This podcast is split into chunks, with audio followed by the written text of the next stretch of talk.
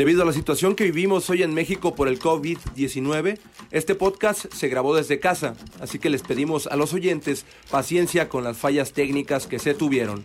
Gracias, chivermanos. Amigos, ¿cómo están? Es un placer saludarles eh, a todos ustedes. Muchísimas gracias por acompañarnos en esta que será la primera emisión del podcast de Chivas. Estamos de manteles largos estrenando este, este podcast y qué mejor que estrenar de esta manera que saludando a gente muy, muy importante del fútbol mexicano, además de un servidor, Enrique Noriega, y de Fernando Yacardi, que también estará en este podcast. Fernando, ¿cómo estás? Buenas tardes.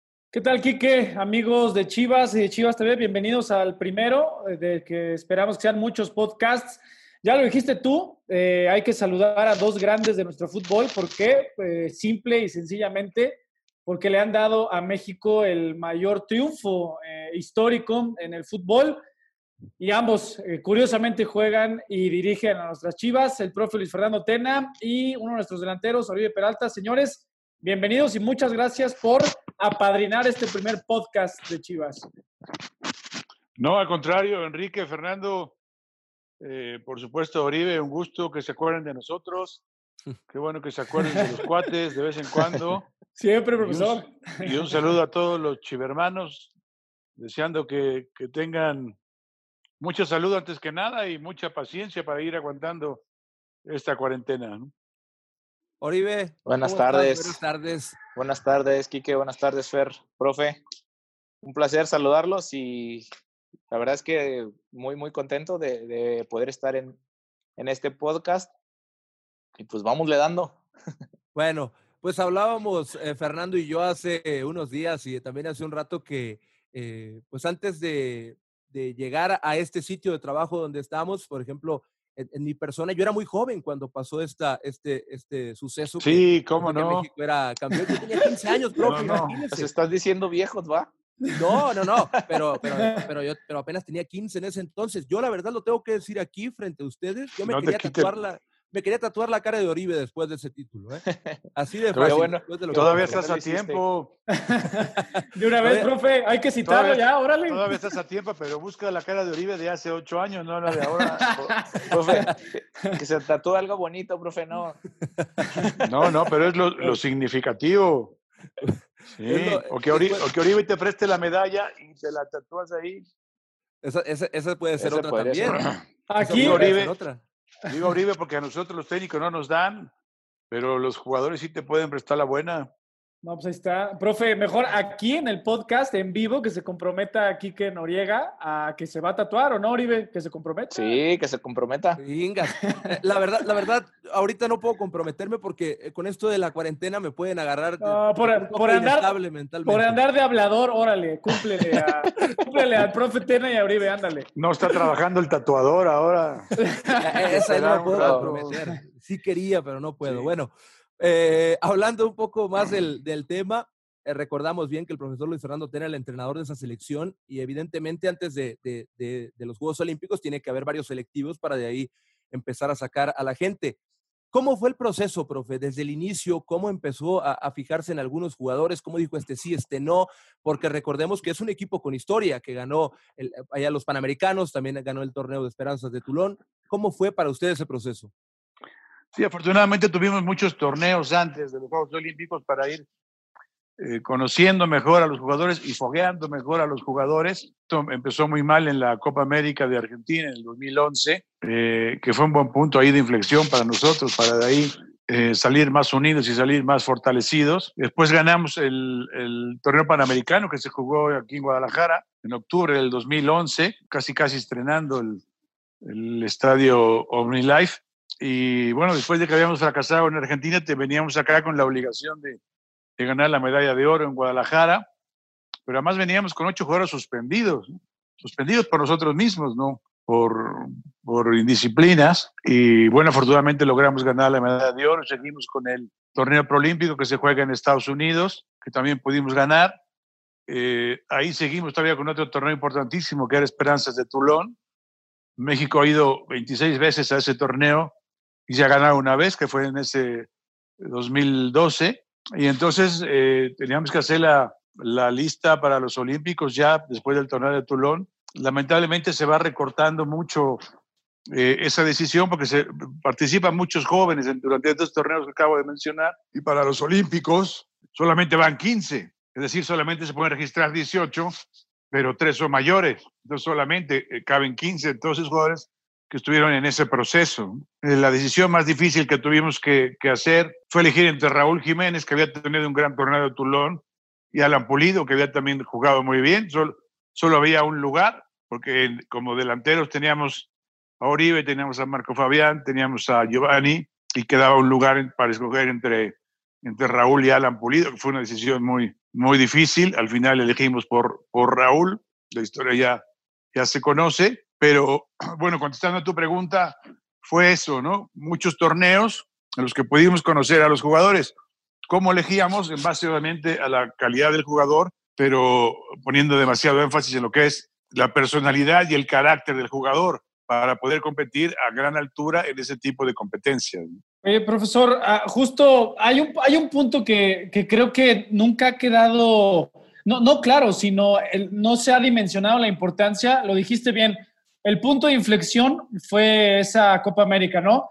Cuando, cuando toca seguir los procesos para los siguientes torneos, ya lo que has platicado de, la selección, de que de, los jugadores con los que contabas, que unos iban, unos iban quedando en el camino. ¿Qué, qué les dice eh, Luis Fernando Tena, o sea, en, en, esa, en esa charla del punto de inflexión, decir, a ver, por las razones que han sido, nos fue mal ahorita, pero nos tenemos que levantar. O sea, yo creo que ese mensaje, profesor, en ese momento, hay que valorarlo porque al final de cuentas fue la, la, piedra angular de lo que se construyó posteriormente, ¿no? Sí, en ese momento esos jugadores que habían caído en indisciplina tenían 21 años. Entonces había que decirles, bueno, sí, cometieron un error, van a ser castigados, pero siempre tendrán la oportunidad de, de volver, de rehacerse, de, de, reivindicarse. Se hablaba ya desde entonces de mucho de la, de la resiliencia individual y colectiva que tenía que tener ese equipo, ¿no? Y que obviamente esos ocho les, les íbamos a, a seguir la huella. Y sí cumplieron su castigo en Panamericanos y al venir el preolímpico, pues los ocho jugadores estaban otra vez este, nominados para participar y para volver a competir por un puesto. Sí, de, acu de acuerdo. Y hablando de ese proceso que fue tan largo, pues, ¿cómo, cómo olvidar eh, todos la presencia de Oribe Peralta? Al principio, lo, hay que decirlo como, como, como lo dictaron en ese momento, mucha gente cuestionó que estuviera Oribe dentro de, esas listas de convocados y afortunadamente y como debe de ser, Oribe poco a poco con actuaciones, con goles, estuviste presente ahí y haciendo notar la importancia y la relevancia que tomabas en un plantel tan joven. Pues era simplemente agradecerle, ¿no? A, los profes que me habían tomado en cuenta desde la Copa América de, de Argentina, desde luego los Panamericanos también, y, y me tomaron en cuenta porque que sabían que, que podía eh, hacer eh, buena mancuerna con, con todos los jóvenes, ¿no? Con, con toda la selección. Entonces sí fue un, un, reto importante que disfruté mucho, ¿no? Por, por, porque sabía que era mi oportunidad de, de, poder hacer algo importante para mí y para, y para la selección. No, pero además, Quique, obviamente, pues Oribe, que lo vivió el profe, lo sabía mejor que nadie, estabas encendido con Santos Laguna. O sea, los que cuestionaron sí. aquel llamado era de, oye, pues, ¿qué te pasa? Era, pues, era, era, porque más que nada querían el, el, el nombre y el europeo y de sí. vaya, ya sabes. Pero, por ejemplo, Oribe, de lo, de lo que seguramente habló contigo el profe en su momento tras tu llamado, lo que habló con, con Carlos Salcido y con Chuy Corona, justo lo que decía, eh, obviamente en un equipo con límite de edad, muchos de ellos muy jóvenes, un poquito más de, de, de, límite que te dan los olímpicos.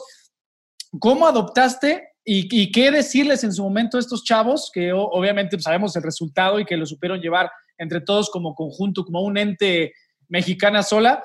¿Cuál era el papel de Oribe Peralta más allá del rendimiento muy alto que diste en la cancha? O sea, eso que, que hoy en día vemos nosotros en los entrenamientos del Guadalajara, que siempre estás al pendiente de los chavos, se acercan contigo, estás ahí diciéndoles siempre una crítica constructiva, que, coman bien, que descansen. O sea, en aquel momento, hace ya tantos años, ¿cómo fue ese papel para ti? Creo y estoy convencido de que una de las eh, cosas que van a hacer las personas es seguir tu ejemplo. Entonces, eso es es más que nada eh, el hacer énfasis en eso, ¿no? Cuando es necesario, hablo con, con quien tengo que hablar, hablo con quien tengo que, que decirle o que, que, puede mejorar. Eh, pero sin duda es, es, el ejemplo que das dentro de la cancha, que, que, siempre trabajas, que nunca te quejas, que siempre estás dispuesto desde donde te toque y siempre estás colaborando para que el equipo le vaya bien. Entonces, creo que eso es, es, es algo que, que, puedes transmitir y que, y que se nota, aunque, aunque estés... Eh, los que están más cerca del equipo lo notan siempre. Entonces, Creo que es algo que se transmite mm, por medio del ejemplo.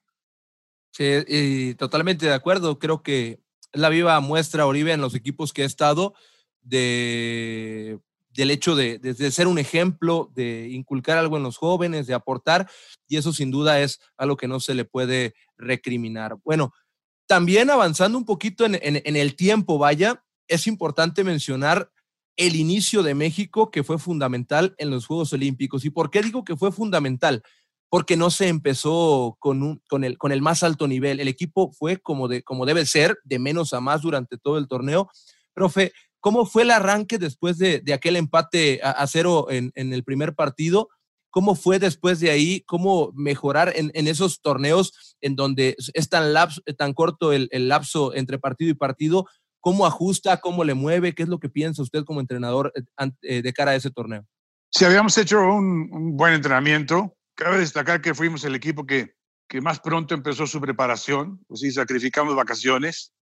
Dijimos, esta es una oportunidad única para nuestra vida y no la vamos a dejar pasar. Yo creo que es como en las grandes fiestas, tenemos que ser el primero en llegar y el último en irnos. Y entonces fuimos a, hacer, empezamos entrenando en el CAR, luego fuimos a Marbella, y hicimos algunos partidos de preparación ahí, fuimos creciendo poco a poco, como tú bien dices, no llegamos al, al 100% al inicio del torneo. Y ese primer partido que fue contra Corea, que fue un 0 a 0 muy duro, Corea un, un equipo muy bueno, que a la postre fue medalla de bronce. Nos, nos, costó mucho trabajo ese partido, me acuerdo que yo vi a, a los 15 minutos del segundo tiempo que, que Corea estaba mejor que nosotros y yo dije, este partido en estos torneos tan cortos, si no vamos a ganar, tampoco vamos a perder. Entonces hice un cambio que fue el chatón por Héctor Herrera, y el chatón empezó a empujar, empujar, y luego entró Giovanni, empezó a empujar, y luego entró Raúl Jiménez, y acabamos encima de ellos. Raúl tuvo una, al final que pegó al poste, Giovanni tuvo otro, un buen centro de Darwin Chávez. El equipo tenía muy buenos cambios y eso era muy, muy importante. No pudimos ganar, pero me quedé con la sensación de que, el equipo iba bien y que contra Gabón y contra Suiza podíamos buscar la, la calificación. Pero sí, como tú bien dices, no habíamos arrancado ni queríamos hacerlo al 100% de, de lo que era el equipo. Sí, totalmente. La, evolución, Quique, justo, justo lo que están comentando los dos eh, y ahora también que Oribe como uno de los, de los factores en el campo. ¿Cuáles fueron las claves para haber podido desarrollarlo? Justo lo que dijo el, el profesor o sea, se empezó con, en un partido duro, ahí de, esos, cierto, como si fuera un round de reconocimiento, no solo contra, contra el rival, sino en general del torneo, de, estar en, Londres. ¿Cuál fue la evolución del equipo, o, también hasta en el, punto mental, Oribe? Después con el 2-0 a Gabón y, un poquito yéndonos más adelante en el 1-0 a, Suiza. O sea, esa primera fase, ¿dónde identificó Oribe Peralta que dijo, híjole, sí es esto? Después del primer partido, lo dice bien el profe, o sea, fue un punto importante para nosotros porque ahí nos dimos cuenta que si no dábamos nuestro máximo, nos íbamos a ir rapidito. Como el equipo venía, eh, la mayoría de los jóvenes venían ganando todo lo que se les había puesto enfrente, creyeron que al, al pararnos ahí iba a ser muy fácil, porque tampoco no conocíamos mucho de Corea ni de Gabón. Entonces, eh, fue el decir, ¿sabes qué? Pues, si, no, si no ponemos el 100% en, en, los partidos que vienen, nos vamos a quedar afuera de esto y no tenemos oportunidad. Contra Gabón los vimos y físicamente les pasamos por encima. Entonces, sabíamos que contra Suiza iba a ser un partido complicado, como lo fue, pero al final de cuentas obtuvimos el resultado que era lo importante y antes del partido de contra, contra Suiza el profe nos dijo, si ganamos este partido, nos vamos a, a a Londres, nos quedamos en la villa y de ahí ya no nos movemos. Entonces fue también un aliciente para nosotros de decir, pues esta es la oportunidad que tenemos y hay que agarrarla. Sí, de acuerdo. Y la verdad es que ahorita que tocas el, el, tema físico, recuerdo muy bien eso y también en un partido más adelante de la siguiente ronda el tema físico fue fundamental. Pero hablando también del funcionamiento del grupo, algo que sabemos que es fundamental en esto, yo he visto en muchas ocasiones y mucha gente de la que está escuchando eso también, el documental que se le hizo a México posteriormente eh, eh, los Juegos Olímpicos, vaya después de la obtención. Yo quiero y me gustaría que eh, nos compartieran por ahí el profe y también Oribe alguna anécdota, alguna cosa muy peculiar que haya pasado durante estos Juegos Olímpicos que, que hayan, que recuerden con mucho cariño o, con mucho humor de, de, dicha, de dicho torneo. Cuéntale tú, Oribe, cómo, el relajo que echaban ahí en la sala de juegos. Pero lo que yo te puedo decir nada más es que logramos ser el primer lugar de grupo porque queríamos ir a, a, Londres y queríamos ir a jugar a lo que siempre llamamos la cancha sagrada de Wembley y queríamos ir a la Villa Olímpica, que, que teníamos la opción de, de ir a, a, un hotel o ir a la Villa Olímpica con, con todo lo que representa. Te dicen que son los, los cuartos muy chiquitos y si es verdad, dormíamos seis en un departamentito y son las camas chiquitas y todo había que, que, adaptarse. Pero desde que entras a la Villa Olímpica es una sensación extraordinaria. O sea, cuando vas viendo todos los, los atletas, cómo están, lo que vas a vivir, aunque entres a un cuartito pequeño, en las camas chicas, sientes una, una, una vibración extraordinaria. Y lo que es todavía mejor es cuando entras al comedor de la Villa Olímpica. Esa es una sensación extraordinaria, indescriptible. La, la, la energía que hay en, un, en el comedor ahí lleno de, de atletas, eh, gente joven, gente que tiende a ser amigos, eh, un ambiente extraordinario, total camaradería, comida de todo. El, el, comedor estoy hablando de que es, qué sé yo, como media cancha de, de, de un, un, estadio. De, un, de, una cancha de fútbol, o sea, enorme. Hay comida de todo el mundo. Si tú quieres comida de, Singapur o de, o, o de Italia, de donde quieras, vas a encontrar comida. Después le voy a decir cuál era la única que estaba llena y que había que hacer cola. A ver, adivinen. La, las, las hamburguesas. Ah, las hamburguesas. Eh, ahí era donde había que hacer cola, porque además ya, ya se imaginaban la marca, ¿no? Te las tiraban así, eh, helados, hamburguesas, nuggets, todo. Y era, y era donde había que hacer colas. La, el primer día pues, veníamos de comer en hoteles, pues, los jugadores se, se avanzaron sobre las hamburguesas. Y bueno, está bien, es normal. El segundo día, muchachos, no todo es de hamburguesas, hay que compensar la comida.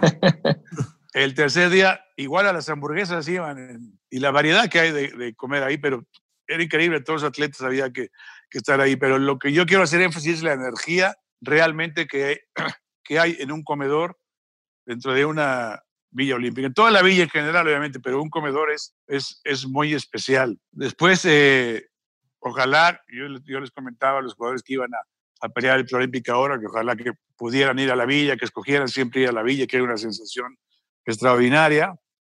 Y después, pues las travesuras y las cosas que sean por ahí, pues ya Oribe se las, se las cuenta mejor.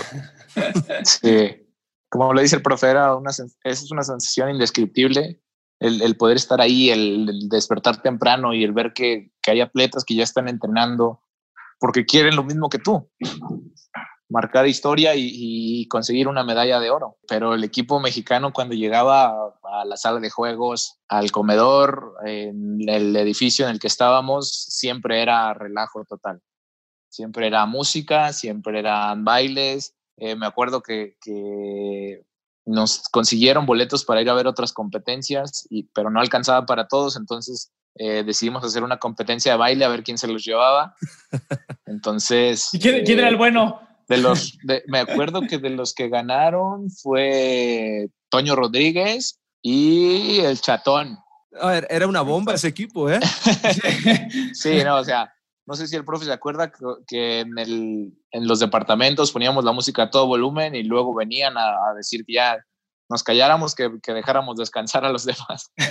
Claro, venían, venían a quejarse con nosotros, porque había atletas que competían al día siguiente. Entonces, eh, es, eso, era, eso era, porque además todos son departamentos muy chicos y muy juntos, entonces la música se oye para todos lados. Nos habían hablado mucho de, de que había mucha fiesta en una villa olímpica, ¿no?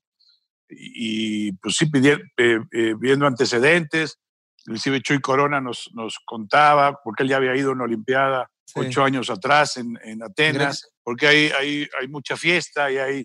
Eh, sí uno tiene que estar preocupado, pero hasta eso nuestros jugadores se portaron bien, o yo no me enteré, no sé, pero se portaron, pero imagínate, Oribe junto a Miguel Ponce, Marco Fabián, Giovanni, Giovanni Dos Santos. soy, el, mejor portado de todos ellos. imagínate, bueno, pues es que toda la gente así. De hecho, por eso prefiere a la gente que ya, a los atletas que ya compitieron, los organizadores lo que intentan es sacarlos ya. Sí. Ah, que yo me quiero quedar aquí, ¿no? ¿no? Ya salte porque obviamente el que ya compitió, pues ya lo que quiere es fiesta, ¿no? Los, los otros que se compiten, pues se están cuidando todavía. ¿no? Sí, la verdad es que recordamos bien a ese equipo con mucho cariño, además. Pues ya lo mencionaban, estaba el Chatón, Fabián, Giovanni, Oribe, Toño, Ponce, Jiménez, Reyes, o sea, era, era una bomba ese equipo por todos lados, además de dentro de la cancha, fuera de ella también eran, eran, lo vimos formaban más bien un grupo excepcional. Pero pasando un poquito más eh, adelante en el orden de los hechos, hablemos ahora, me gustaría que me compartieran un poco más al respecto de un juego que para mí fue fundamental, más que la victoria, evidentemente, de que te da el pase, sino por lo que representó ese juego y cómo se ganó el partido contra Senegal. Profe, ¿qué recuerda de ese partido? Senegal era un extraordinario equipo que ya le había ganado a Uruguay Uruguay, si no me recuerdo, iba con Luis Suárez y con Cavani y había ganado empató con Inglaterra, que era el anfitrión, o sea, calificó en segundo lugar de, un grupo en que todo el mundo creía que iba a pasar Gran Bretaña y, Uruguay, ¿no? Senegal se metió, jugaba ahí Sabio, Sabio Mané, hoy estrella de Liverpool, eh, era un equipazo realmente. Cuando Yayo de la Torre nos enseñó lo que era Senegal, eh, pues sí, Chava y yo quedamos así como medio pálidos, dijimos, ay, esto va a estar cañón. Pero nuestro equipo se comportó muy bien, atacó, atacó, íbamos bien, íbamos ganando 2 a 0 hasta que aparecieron los cabezazos de Senegal, que, eran, que eran Con indefendibles. Con AT, porque tiraban los centros altos y, remataban allá arriba. y además metieron el cabezazo en la horquilla, o sea, así nos, nos, nos empataron, pero ya los tiempos extras, otra vez entró Miguel Ponce de cambio, entró Raúl, entró Héctor Herrera, porque el Chatón le había ganado el puesto a Héctor, y esos tres cambios fueron vitales en los, un poco antes de acabar los 90 minutos y en los tiempos extras, y el aspecto físico, y sobre todo de ir a atacar, porque era un equipo muy fuerte en su autoestima, era un equipo que creía en sí mismo y que quería, y que pues sabía que podía ganarle a cualquiera.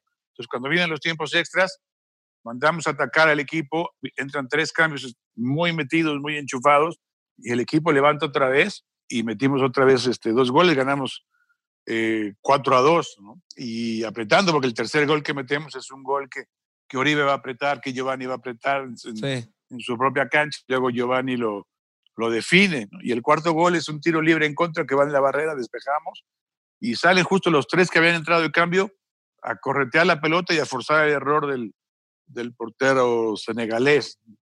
Una mentalidad muy fuerte de nuestro equipo, que eso es básicamente la base del por qué este equipo ganó todos los, los torneos que se le pusieron enfrente, una autoestima extraordinaria. Y siempre hago mucho énfasis en esto porque al futbolista mexicano se le ha catalogado en términos generales tener una baja autoestima, o el mexicano en general tal vez.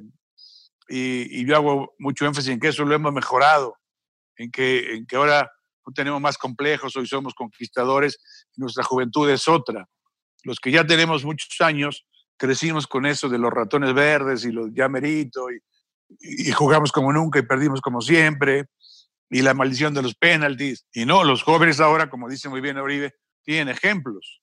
Hoy ven que ya somos campeones del mundo sub-17 dos veces y campeones olímpicos y que peleamos en los mundiales, entonces ya tienen otra, otra mentalidad, otro ejemplo, otro modelo. Pero vaya, lo que era básico era la fuerza mental y la unión que tenía este grupo, la fe que tenía y lo que al final, les cuento rápido otra anécdota, ellos, ellos después del partido me decían, profe, nosotros sabíamos que ganábamos, que le dábamos vuelta. Empezamos perdiendo con Japón y después del partido me decía, profe, nosotros sabíamos que le dábamos vuelta.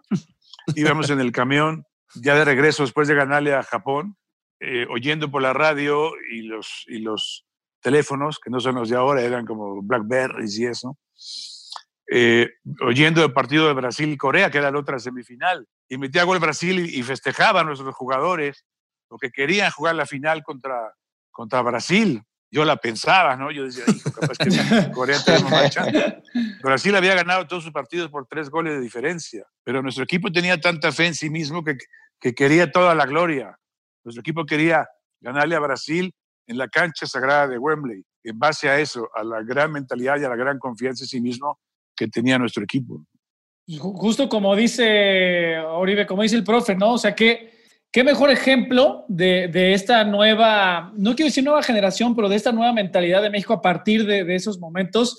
Decir, échenme al grande. ¿Por qué no van a echar al grande si las grandes gestas son contra los gigantes, no? Sí, sin duda. Esos son los, los, las victorias que saben mejor, los que, que nadie espera que, que tú aparezcas y, y, al final de cuentas te llevas, te llevas la victoria pero sí, el, el, profe tiene mucha razón, era eh, la autoestima, el, las ganas de querer, de trascender, de, de, esforzarnos al máximo por, por conseguir eh, poner el nombre en la historia. Eh, eso fue lo, lo, que, lo que nos hizo eh, salir victoriosos, eh, tanto contra Japón como contra Senegal. El equipo, yo volteaba a ver, o sea, a pesar de que estábamos perdiendo, volteaba a ver a, a, a mis compañeros en, en ese entonces y, y todos estaban conscientes y concentrados de lo que teníamos que hacer para ganar el partido. Sabíamos que ya habíamos permitido los ya nos habíamos permitido los errores que de ese partido. O sea que contra Japón fue eh, un golazo, contra Senegal fueron distracciones y, o aciertos de ellos,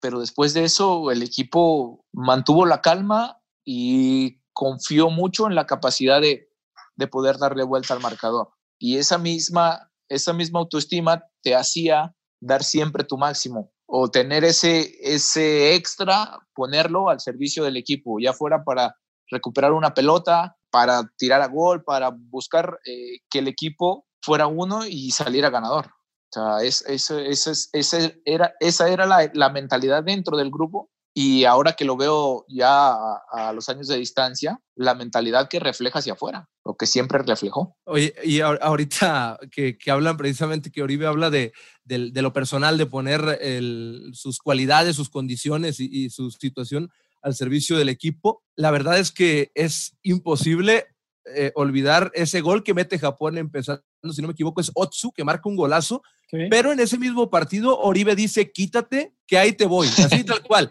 Sí. Mete un gol Oribe, mete un sí. gol, me rompí la playera y salí corriendo, es un golazo Oribe. ¿Qué te pasa por la cabeza después de ese gol? Mm, la verdad es que era el 2 a 1, era, sabes, yo veo a Aquino que va a apretar y, y voy detrás de él cuando se gira el, el contención de ellos, aquí es mi momento, él me la robo y solamente la adelanto y pateo. O sea, no sabía que iba a salir, no sabía dónde iba a salir. eh, pero gracias a Dios fue, fue un muy buen gol que nos puso en ventaja y nos puso eh, justicia al marcador porque habíamos sí. hecho mucho para, para estar ganando el partido. Y todavía en el tercer gol mete un taconazo extraordinario a, a, Cortés. a Javier, Javier, Javier Cortés para el, para el tercer gol, ya casi al acabar el partido, pero que nos ahorró unos minutos de nerviosismo. sí, sí, sí, sí. Ese fue, fue, les dio e, ese tercer gol nos dio nos dio mucho mucha tranquilidad ya al final ya faltaba eh, no recuerdo si cinco minutos o tres cuatro minutos no pero nos hizo terminar el partido más tranquilo cómo fue después de este este triunfo enorme contra Japón profe Oribe cómo cómo fue ese camino o sea de que salen de la villa rumbo a Wembley para enfrentar a Brasil Platícales, Oribe, del camión. No, bueno, pero antes, antes de ir al. Cuando terminamos el partido de contra Japón, el profe se, se acordará igual, al, al, igual que yo, que en el vestidor era sí felicidad, sí alegría, pero todos conscientes que aún no habíamos acabado. ¿Sabes? Que queríamos más, que ya teníamos una medalla asegurada, pero no era suficiente para nosotros. Sí, eh, eso fue, fue algo muy significativo. Entramos después de ganar a Japón, ya teníamos asegurada la plata por lo menos, y el equipo sí contento, pero, pero falta. No es que ya estamos aquí, ya tenemos medalla, no, no, no. Falta lo, lo mejor y, y, lo más importante. Era un equipo que no se, que no se conformaba, que, que quería la, la gloria total y que sabía que tenía con qué aspirar a lo máximo. Sí. Luego, eh, el profe en el camino de regreso a la villa para descansar nos pregunta que si preferíamos, antes de, de, saber el resultado de Brasil y de escucharlo, nos pregunta que a quién queríamos en la final. Y todos, eh, como una sola voz, a Brasil, a Brasil, a Brasil, todos. Entonces, esto reflejaba la confianza que tenía el equipo, pero ya al día del partido, eh, ahora sí, haciendo memoria, la noche antes del partido contra Brasil fue una de las noches que más tranquilo estuve, que más mejor descansé, que me dormí súper temprano y que me desperté como si supiera lo que iba a pasar.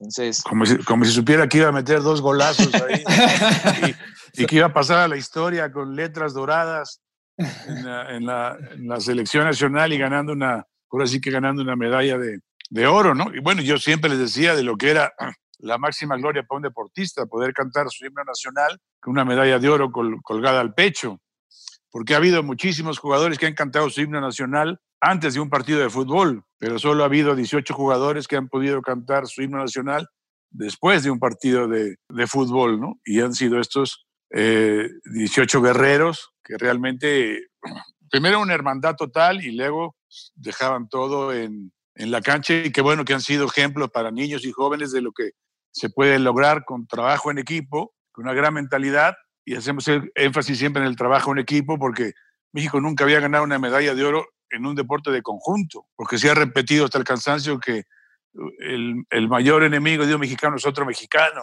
porque somos como los cangrejos, que un mexicano va saliendo y el otro le dice, ¿a dónde vas? Este, bájate.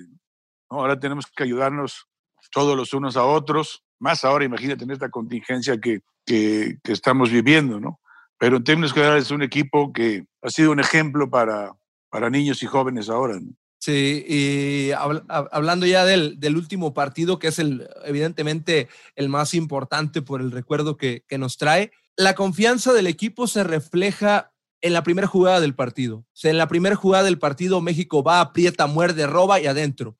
O sea, es, un, es, un, es, un, es un fiel reflejo de lo que era México sub-23 en ese momento. ¿Qué pasa en ese inicio, después de ese gol, durante ese gol, Oribe? ¿Qué, qué nos platicas tú que fuiste el autor de, esa, de ese brillante momento? Ese fue el reflejo de todo lo que habíamos trabajado en, los días que habíamos estado concentrados. Fue el reflejo de, de decir, sabes que México es alguien competitivo y alguien que no te va a dejar tan fácil las cosas. De, ¿sabes qué? Tú quieres la pelota, pues te va a costar tenerla. Y cuando la tengas, te vamos a apretar, te vamos a morder, te vamos a, incomodar para jugar, porque sabíamos que eso les molestaba a los brasileños, porque los habíamos estudiado bien con todos los videos que nos había puesto el profe y Chava, entonces sabíamos a qué jugaban ellos, sabían cómo, cómo, era, eh, cómo era que les íbamos a complicar el partido. Y después de ese primer gol, me acuerdo perfecto que Giovanni había salido lastimado el partido anterior y como muestra de unión eh, por eso fue ese festejo, por, por, por el Gio, porque eh, él había sido parte importante de, del camino que nos había llevado hasta, a estar en la final. Sí, totalmente. Lo de, lo de Gio, recuerdo también que Neymar incluso declaró, porque no era cualquier Brasil, ¿eh? Era el Brasil de Neymar, era el Brasil de Hulk, de, Thiago Silva. De Thiago Silva, de Marcelo. Era un Brasil. Marcel, sí, pero Brasil, o sea, no, no de mentiras. Era un Brasil muy fuerte, profe, al cual México le hizo un partido fenomenal, bestial, monumental. No hay adjetivos para decirlo. Y al final de cuentas lograron minimizarlo y apagarlo en Wembley. Sí, nosotros no, habíamos visto jugar a Brasil, porque ellos, jugaban por Manchester. Entonces no, no, lo veíamos ni, ni pasaban los partidos en la villa ni nada Obviamente fuimos buscando videos desde antes por si nos, por si nos tocaba. Tenía que hacía muy bien el Yayo de la Torre, conseguí luego él hacía las ediciones y nos, lo explicaba muy bien. Eh, pero sí, solo sabíamos que ganaba por tres goles de diferencia cada partido. Era Rafael del Manchester, Marcelo del Real Madrid, Thiago Silva de, del Paris Saint Germain, eh, Hulk que jugaba en Rusia, Oscar que jugaba en, en el Chelsea, eh, Neymar del Barcelona, Leandro Damiao, en fin cada nombre era una figura que ya estaba en Europa, pero la idea era esa, no dejarlos jugar, teníamos que apretarlos en todas partes del campo, donde hubiera dos brasileños, había que, teníamos que tener tres mexicanos, si había tres blanchas, había que tener cuatro mexicanos, no dejarlos jugar, claro, Oribe acierta al minuto uno, uno se da cuenta que el plan de juego es el adecuado de, correr, de, no dejarlos jugar, de que nunca se sintieran cómodos, y después de ese gol, pues más todavía, ¿no? Vimos, he visto el partido muchas veces y México fue mejor, México ganó con justicia. La FIFA hace un libro después de cada torneo, torneo importante que hay y da como hecho que México fue el, mejor equipo del torneo, que ganó la medalla de oro con toda justicia, que fue de menos a más, como usted lo decía al principio, y que llegó al sexto partido en su mejor nivel, tanto individual como, como colectivo, ¿no? Pero, insisto, insistiré, la hermandad que había en ese grupo y la fuerza mental de, de cada jugador, nos basamos mucho en el carácter y en la personalidad del jugador a la hora de elegirlo, ¿no? porque sabíamos que se necesitaba mucha entereza mental para, jugar ese tipo de partidos. Profe Oribe, ¿cuál, cuál es el, ya para, para ir cerrando este podcast, cuál es el, el significado real a título personal para ustedes? Obviamente han hablado de cosas que han sido clave desde ese momento para acá en el fútbol mexicano, del cambio de mentalidad, del saber que en México hay jóvenes que son grandes, que pueden hacer grandes proezas, de que esa combinación con elementos que también son eh, mentalmente muy fuertes como Oribe, como Salcido, como Chuy, es decir, que hay material en México, pero ¿qué, les deja? O sea, ¿cuál es, cuál es el mensaje como ustedes como gestores eh, o artífices de este gran logro para el fútbol de nuestro país? El mensaje para el, en general para el fútbol, para la afición, después de saberse eh, ahora sí, valga la redundancia, artífices de aquel oro de Londres 2002? Para mí, lo mejor de, de, aquella selección era que daba todo por el que estaba al lado, por el que estaba enfrente, por el que estaba atrás, por el que estaba al otro lado. Que no importaba lo que pasara, él siempre iba a estar dispuesto a hacer lo posible para que el de adelante estuviera bien, para cubrir la espalda al, al, al, de adelante, para cubrir el frente al de atrás. Y esto es algo que creo yo que lo podemos llevar a, la vida cotidiana. El entender que lo que hacemos nosotros afecta a los que están al lado, a los que tenemos enfrente, a los que tenemos atrás, a los que siempre están con nosotros. Y, o aunque estén muy lejos de nosotros, siempre va a afectar eso. El que nosotros no entendamos, en aquel momento lo entendíamos así, que no importaba quién hiciera el gol, no importaba quién la sacara de la línea, importaba que el equipo, el que el equipo ganara era un fin común y que si yo daba mi 100%, sabía que afuera había alguien que me iba a relevar y iba a dar el 200%. Y los que estábamos adentro nos matábamos por los que estaban afuera. Creo que esto lo podemos llevar a la vida cotidiana, el, el, hacer siempre un poco más por las personas que queremos, por, las, por nuestros vecinos, por nuestros eh, trabajadores. Creo que esto es por esa razón que el equipo se vio tan, tan, tan bien.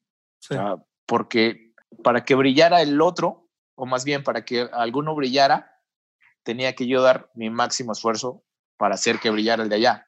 Y al hacer que brillara el de al lado, brillaba yo también. Entonces esto lo tenemos que llevar a, cabo tanto en los equipos como en la sociedad. Ese, es mi, mi mensaje que, le podría dar a la gente o con lo que me quedo de, de enseñanza de, de, aquel, de aquel equipo. Sí, Oribe lo dice muy bien, es, eh, es la fuerza del grupo, es el trabajo en equipo, es pensar en el otro, es pensar en el de al lado, es cómo lo ayudo, no pensar en, en uno mismo. Y sí, claro, hay que llevarlo eso a la, a la sociedad, sea realmente como, como históricamente han sido los japoneses, ¿no? que siempre se ayudan el uno al otro y su sociedad, y por eso eh, se levantaron de una, de una guerra y se levantaron muy bien, y es un país eh, con un territorio pequeño, pero que lo hacen al máximo, lo hacen aprovechar.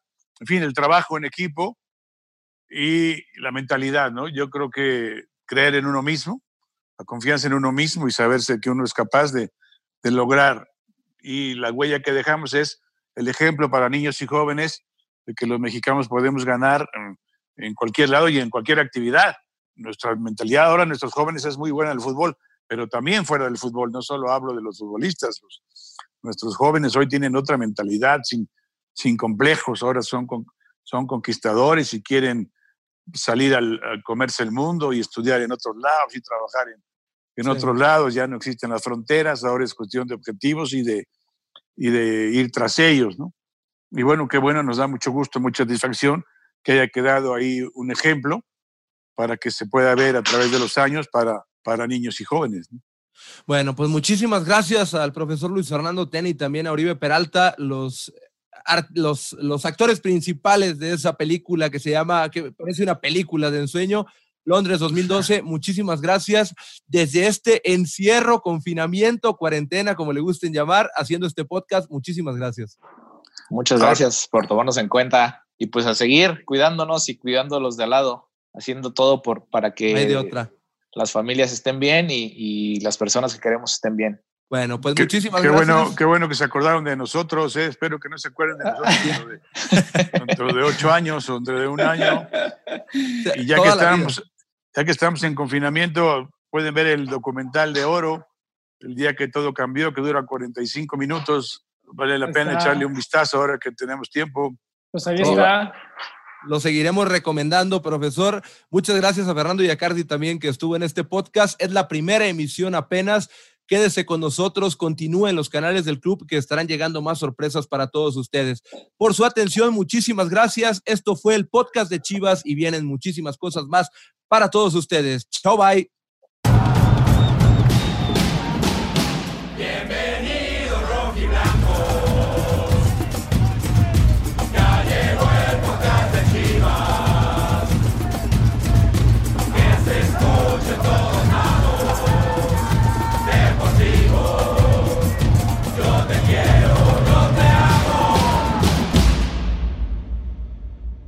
Quédate en casa.